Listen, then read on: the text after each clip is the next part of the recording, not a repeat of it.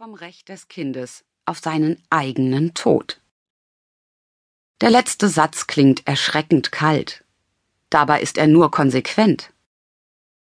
Das Recht auf Tod ist die logische Folge eines Rechts auf Risiko, das Korczak den Kindern zugestand.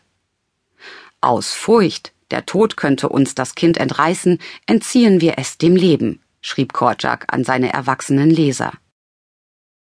Den Kindern riet er, habe Mut zu dir selbst und such deinen eigenen Weg. Vielleicht muss man heute klarstellen, kaum jemand hat Kinder so geliebt wie Janusz Korczak. Als die Nationalsozialisten Polen überfielen, leitete er ein jüdisches Waisenhaus in Warschau.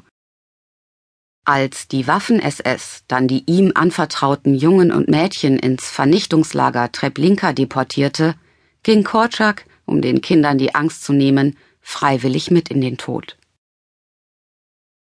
Habe Mut zu dir selbst und such deinen eigenen Weg. Das würde heute in viel sichereren Zeiten natürlich jeder unterschreiben. Und doch halten Erwachsene in bester Absicht kindliche Welten besetzt. Auf Spielplätzen hocken manchmal mehr Eltern auf Bänken als Kinder im Sandkasten und schlichten Streit, bevor er begonnen hat. Auf Elternabenden ist es normal, dass sich Mütter und Väter über Unterrichtsausfall beschweren, anstatt die Freude ihrer Kinder an gewonnener Freizeit zu teilen. Es kommt auch vor, dass Eltern sich sorgen, ihr edler Nachwuchs könne auf dem Pausenhof des Schulzentrums Kindern aus niederen Kasten begegnen und dadurch irgendwie Schaden nehmen. Es wäre verklärend zu behaupten, dass Kindheit früher total anders war. Auch damals wurden Baumhausbauarbeiten von Blockflötenstunden unterbrochen. Hüpfekästchen springen von der Kirchenchorprobe. Ganz sicher also ist der Rückblick in die eigene Kindheit weich gezeichnet und gefühlsduselig. Aber es muss eben doch einiges abseits der geschotterten Wege passiert sein. Es muss allerlei Abenteuer neben vorgegebenen Pfaden gegeben haben genügend jedenfalls, um einen reichen Erinnerungsschatz anzuhäufen.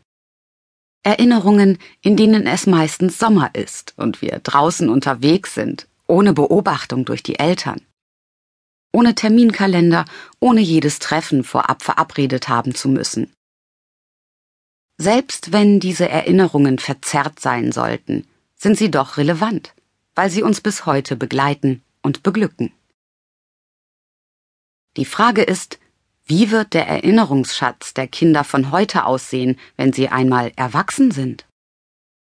Wird ihre Kindheit in der Retrospektive drinnen oder draußen spielen?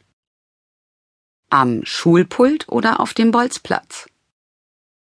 Werden gleichaltrige Freunde oder doch ihre Eltern mit im Bild zu sehen sein? Welche Jahreszeit wird im Rückblick dominieren? Welches Wetter? Wird es überhaupt Wetter geben?